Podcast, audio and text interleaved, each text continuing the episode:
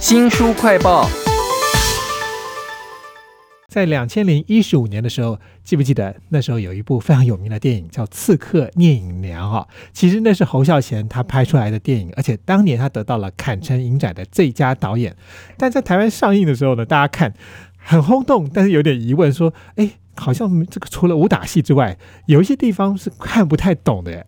我们要为您介绍一本书啊，也许可以提供解答。这本书呢叫做侯孝贤的《凝视：抒情传统、文本互射跟文化政治》啊，请到了作者谢世宗老师。老师你好，哎，您好，各位听众好。其实这本书啊，光看书名就觉得，哎，会不会很浓浓的学术味啊？其实不止学术味，它还有很多浅显易懂、可以理解侯孝贤的方法哦。您用的方法呢，包括了文学的抒情，还有静态的悲剧、旁观的视角以及城乡的差距，最后还讲到了历史哈。那我想，凝视是书名的一部分，也是侯孝贤导演常常用的镜头语言。我们先从这一点来讲，好不好？好啊，没问题。其实侯孝贤拍摄的题材内容非常的多元呢，所以也很难从一个特定的视角去看。可是《凝视》确实是这一本书呃讲要聚焦的。简单的讲哦，就是侯孝贤的长镜头美学，他通常会把一个镜头拍得很长啊，尽量减少它的剪接。那这个是侯孝贤的政治标记，他也因为这样的手法在世界影坛上得到很多的肯定所以我们会看到电影常常有很多的镜头是某个主角他在看窗外看什么，然后下面一个镜头就跳到了被凝视的对象啊。那你刚刚讲到长镜头这件事，我在你这本侯孝贤的凝视里头还看到了很多丰富的内容，比如说侯导会特别要求摄影师在拍的时候要拍的远一点，甚至你用了文学的抒情来比拟他的长镜头。那在这个《悲情城市》这部非常有名的电影当中，有哪一些镜头是又长又抒情的呢？啊，譬如说里头有一位陈忠勇饰演的角色，他是当时的一位地痞流氓，不过他比较像是在乡里间主持正义的角色。可是他在一次械斗当中就受到枪击，就死掉了。那这个时候侯孝贤其实把镜头放得非常的远，你不是能够很清楚看见发生什么事情，只听到一声枪响，然后下一个镜头他就跳到这种天地苍茫，然后在山里面有雾气，然后有一只孤鹰。在里头非常悠游的飞翔哦，其实他就是用这种孤鹰这个意象哦，来影射陈松勇这个角色。虽然他是一个呃地痞流氓，一个黑社会大哥，可是。他的生命其实就这么的脆弱哦，就跟这个孤鹰是一样的。是，其实谢世宗老师啊，本身是文学出身的，所以您在描写侯孝贤的这个电影语言的时候，也用了很多文学的技巧。但书里面不只是这么文的东西哦，它有很多的电影镜头，很有趣的描写，比如讲他们北京城市的这四兄弟的各自的境遇啊，最后还有一个饭桌。还是有人在那边吃饭，所以生生不息。虽然已经很苍凉了。那当然，侯孝贤有很多电影我们都非常熟知，有一部就是我个人很熟知，是因为李宗盛的电影配乐《风贵来的人》。那电影当中就有很多的镜头是那个青少年啊发泄体力啊打斗胡闹，还有就是他们站在一个高雄的还没有盖好的工地，很高楼哦，去看那个高雄很多的新大楼盖起来。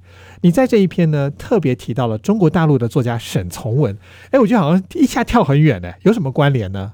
呃，其实沈从文对侯孝贤有非常大的影响哦。那侯孝贤其实在非常早期的时候拍了几部商业片哦，包括《凤儿踢大彩》是凤飞飞主演的。可是，呃，《风归来的人》这一部电影算是侯孝贤转入艺术片的第一部电影。那他为什么转入艺术片的拍摄，然后用了一个非常跟以往不一样的风格跟拍摄手法，就是因为受到沈从文的影响啊。沈从文跟侯孝贤其实他们的作品当中都有非常野性的生命力。刚才主持人提到说里面的青少年打斗啦啊械斗胡闹啊，这个在沈从文的笔下的湘西人都可以看到。那特别在《风贵来的人》里头哦，那里面的青少年打斗胡闹，发泄他们的生命力，其实是跟整个高雄或说台湾的经济发展，呃，两个是互相隐喻的。不断的盖大楼，经济不断的发展，创造出呃当时在一九六零年代、七零年代的台湾奇迹。所以侯孝贤的电影常常都是以小喻大。哇，没有想到侯孝贤的凝视竟然跟中国大陆那么遥远的一个作家沈从文有关系啊！而且谢世宗老师呢，在这本书里头还讲到风儿踢他踩，你也做了一些分析耶。呃，是的，呃，因为这部电影虽然是侯孝贤比较早期的电影，是属于商业片，但是其实他有一些拍摄手法还是有影响到他后来的一些艺术片。譬如说，这部电影当中，阿 B 跟凤飞飞在乡野间谈恋爱，侯孝贤就特意在他们两个人谈恋爱的事件背后，哦，安排了几个路人甲、路人乙、路人丙走过去。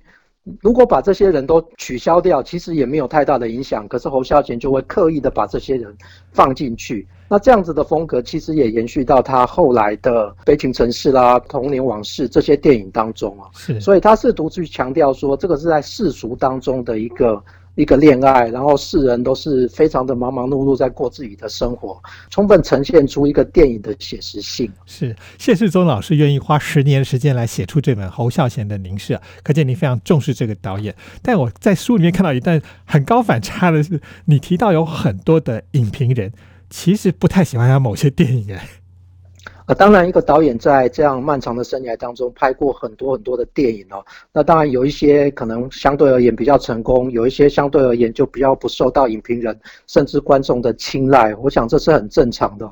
那譬如说，他有一部叫《黎罗和女儿》，同样里面也有很多的大明星哦。譬如说，当时非常有名的歌手杨林。还有，也许在某个年代大家都非常熟悉的演艺人员杨凡啊，就出现在这部电影当中哦。虽然呃说不是受到很多的好评，但是其实这部电影还是反映了八零年代台湾的很多的现状哦。比如说当时的迁毒的现状，其实都有在这部电影当中呈现。是，其实您用了一个字眼啊，“末世图像”来形容他这几部电影啊。我想大家可能很难想象侯孝贤也有这样的电影。那我看过的侯导得奖的几部电影了，像。是《刺客聂隐娘》，还有《悲情城市》，很多人一定跟我一样，就是慕名而来，却看了不太习惯。那你的分析当中提供哪一些有助于理解的角度呢？譬如说，《刺客聂隐娘》跟确实跟一般的武侠电影不太一样哦。武侠电影当中人物的性格还有他的身份，跟他武打的方式其实是相对应的。那所以在《刺客聂隐娘》当中，因为我们的主角是一个刺客嘛，他不是一个侠客或者是一个剑客。如果是侠客或剑客，他可能会用很很多很华丽的、很花俏的招式在跟别人对打。可是一个刺客，他就不可能用这样的招式，他基本上就是隐身在黑暗当中，然后到非常恰当的时机之后，一击必杀。所以他用的不会是长剑，而是匕首哦。所以，我们看《刺客聂隐娘》，也许要从另外一个角度来看哦。他没有很华丽的打斗，可是他这种一击必杀的瞬间决胜负的招式，其实也是蛮精彩的。如果用我们现在非常热门的《鬼灭之刃》来看的话，它就比较像是雷之呼吸、霹雳一闪嘛。它可以在瞬间决胜负。然后，我们从这个角度去看，可以看到说，《刺客聂隐娘》是充满生命力，是非常酷的打斗方式。其实您还谈到了说，他有时候杀，有时候该杀的时候突然要有点犹豫，这都是他的身份认同跟那个伦理的判断哈。我觉得这一点也非常有趣。那其实侯孝贤还有一部电影哦，是因为音乐我才特别去看的，那个音乐也得奖了，是《恋恋风尘》。不晓得您在里头看到了什么不一样的侯孝贤的凝视呢？那《电电风神》算是侯孝贤最有名的电影，尤其是他最后的一个镜头，搭配了陈明章的音乐，让很多人看完之后都印象非常深刻。其实这部电影是结束在呃这个阿远一个青少年，然后跟他的青梅竹马的女朋友阿允啊阿远去当兵，然后阿允就嫁给别人了。那这个时候阿远非常痛苦，回到他的乡下的老家，然后跟他的阿公有一段对话。